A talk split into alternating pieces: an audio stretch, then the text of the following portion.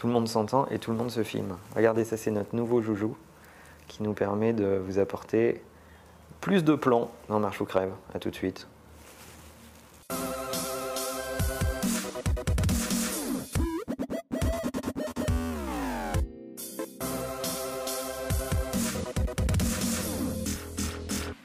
Hello, hello, mon nom est Emmanuel Diaz et bienvenue dans Marche ou Crève épisode 41. Marche ou Crève, la seule émission qui vous parle de la mort du monde dans lequel vous êtes né, vous commencez à le savoir.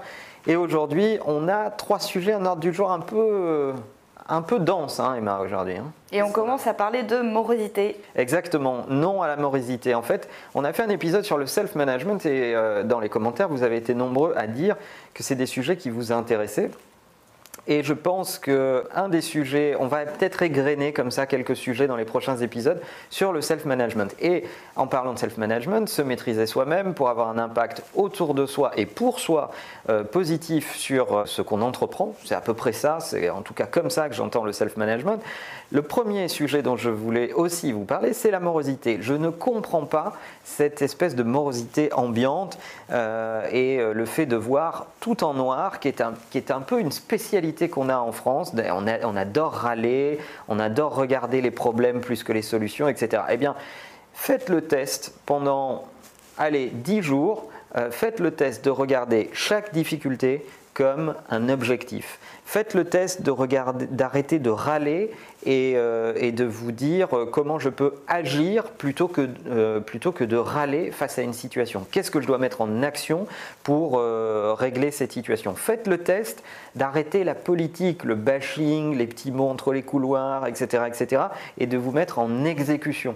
De, de- vous dire j'arrête de parler de ça et je- je- j'exécute vraiment quelque chose. Et aussi, faites le test d'être bienveillant et en même temps exigeant. Trouvez cet équilibre entre la bienveillance et l'exigence, à commencer par vous, soyez bienveillant avec vous-même, occupez-vous de vous, prenez soin de vous et de votre corps. Rapport au sport, un sujet dont on parle beaucoup et dont je suis sûr on reparlera, mais soyez aussi exigeant. Ne vous mettez pas à faire des choses occasionnellement, mettez-vous des objectifs, tenez-les, etc., etc. Et faites-le pour vous et pour les autres.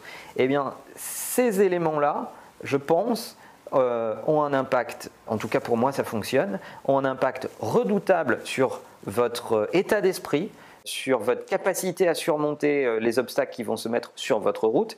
Et en plus, vous allez voir la magie du truc, c'est que ça irradie autour de vous. Quand vous vous mettez à regarder les choses comme ça, eh bien, les gens autour de vous se mettent à les voir également comme ça et en tout cas à vivre à votre, à votre contact de façon plus positive. Il nous appartient à chacun de, de regarder euh, tout ça comme euh, des challenges et de ne pas céder à la morosité.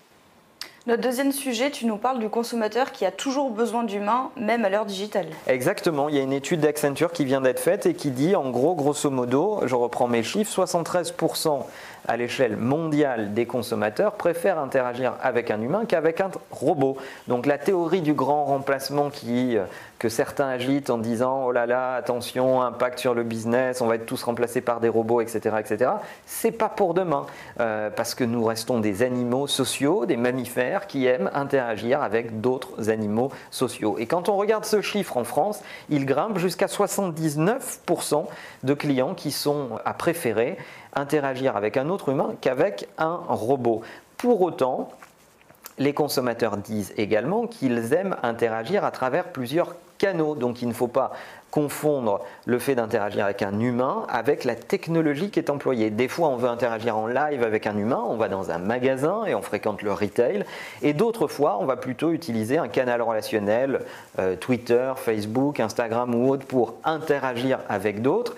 Et là, on aime qu'il y ait un supplément d'âme, on aime ne pas être un numéro. Souvenez-vous du fail Bagelstein dont je vous parlais dans l'épisode précédent. C'était l'épisode précédent?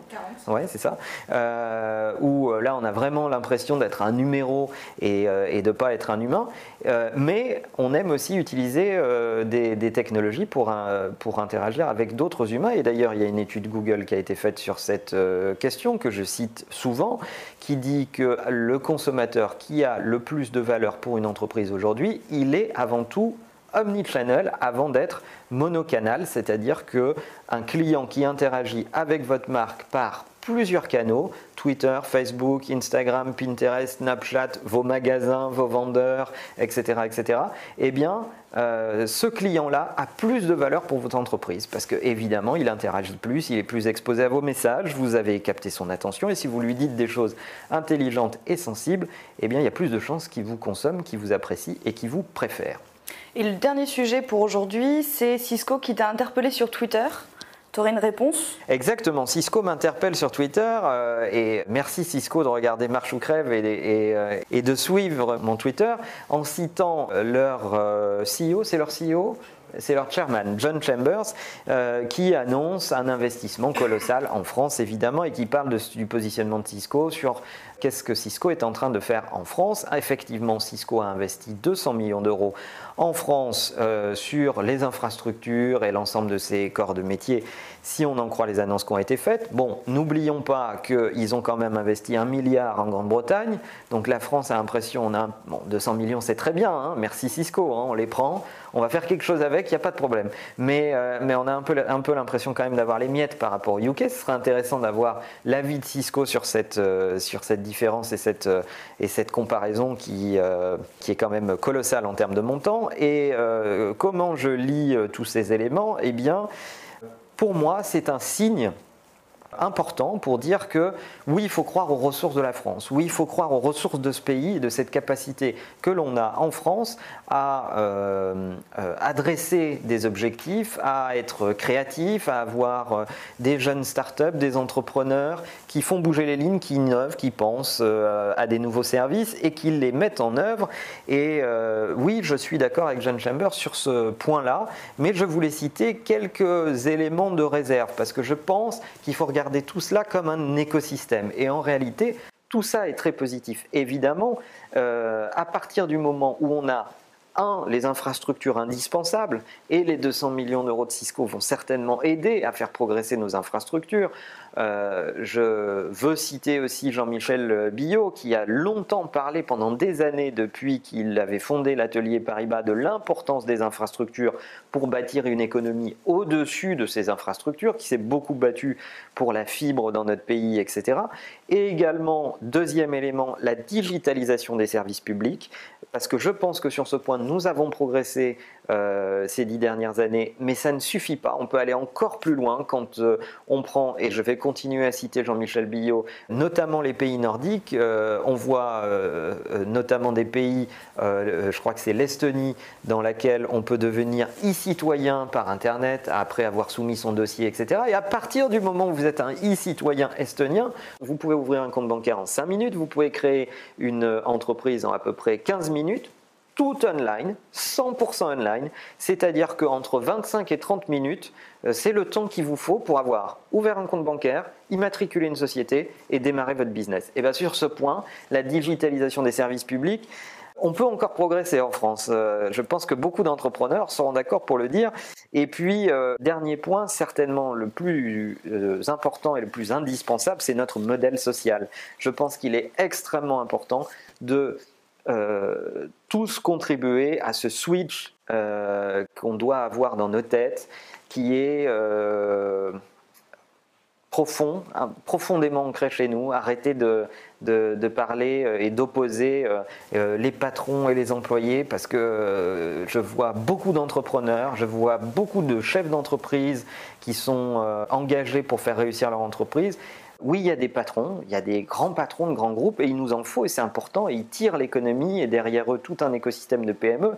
Mais dans la majorité de nos entreprises, c'est pas des patrons que vous avez, c'est des chefs d'entreprise, c'est des gens qui ont, euh, qui ont cru à un projet à un moment et qui ont envie d'emmener d'autres personnes avec eux et de rencontrer le succès. Donc ce clivage, il faut l'arrêter. Il faut autoriser le fait qu'on ait le droit de se planter. Le fail n'est pas une catastrophe. Euh, il doit même être contributif d'un CV euh, riche, d'un CV qui a, qui a vécu des choses. Donc il faut autoriser le fail dans les parcours professionnels. Il faut peut-être même aller jusqu'à chercher des gens qui ont échoué dans certaines circonstances professionnelles, qui en ont tiré les enseignements parce que ces gens-là ont appris des choses et ils peuvent les réinjecter dans votre entreprise. Et puis il faut travailler à la réconciliation générationnelle parce que c'est très bien d'avoir des jeunes générations Y et millennials, très dynamiques et avec une grande dextérité sur les, sur les sujets digitaux, mais on a aussi besoin de nos seniors et on a besoin de les emmener avec nous parce qu'ils sont euh, le réservoir d'une expérience euh, redoutable. Vous savez que je, je milite beaucoup pour euh, la parité générationnelle dans les entreprises, pour faire en sorte de faire travailler ensemble un senior et un plus jeune sur des projets ensemble. C'est un élément hyper important à mon avis et on ne peut pas rester les bras croisés en se disant qu'une partie de la population ne va pas être embarquée dans notre transformation de société liée et induite par le digital. Donc voilà, bravo Cisco pour ces initiatives. Moi aussi, je crois aux capacités de la France euh, par rapport à tous ces éléments, mais je voulais citer ces, euh, ces trois piliers sur lesquels il reste du, du boulot. Et si cette initiative euh, de Cisco est vue comme un cri qui dit non au pessimisme et un peu halte au French bashing dont on est un peu les spécialistes, eh bien, je prends ça comme une super nouvelle. Voilà nos trois sujets. C'est dans la boîte. Voilà, eh bien écoutez les amis, le monde change, il change vite, on aimerait bien qu'il ne change pas sans vous. Donnez-nous vos commentaires sur cet épisode. Likez les épisodes dans YouTube parce que ça nous aide à populariser euh, Marche ou Crève et à le faire découvrir à d'autres. Et partagez évidemment si vous avez trouvé cet épisode intéressant. À bientôt